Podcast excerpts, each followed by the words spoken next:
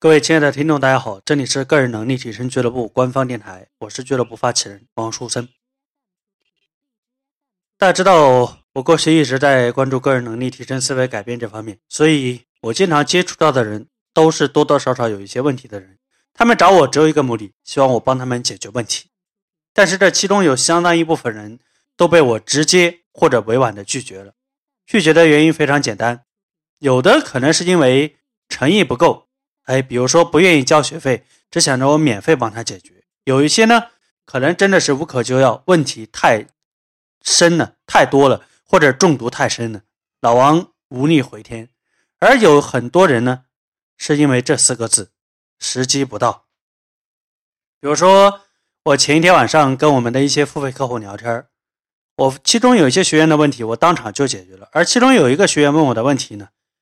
他问你说完，我就知道我的确有这个能力和实力帮他解决，但是我始终忍住了，我始终没有说出我的建议和我的答案。原因很简单，因为时机未到。有时候的确是这样，就是在最合适的时候去给他建议、给他答案，往往事半功倍。就像一个人去看病要做手术，也是要讲究时机的。大家说是不是？虽然说病人迫切的希望。自己能够早日药到病除，但是医生还是要根据他的病情决定在什么时间点给他做这个手术，效果会更好、更安全。所以说啊，大家在面临自己问题的时候，那种焦虑我可以理解，但有的时候你要想一想，比如说老王拒绝帮你解决这个问题，是不是时机未到呢？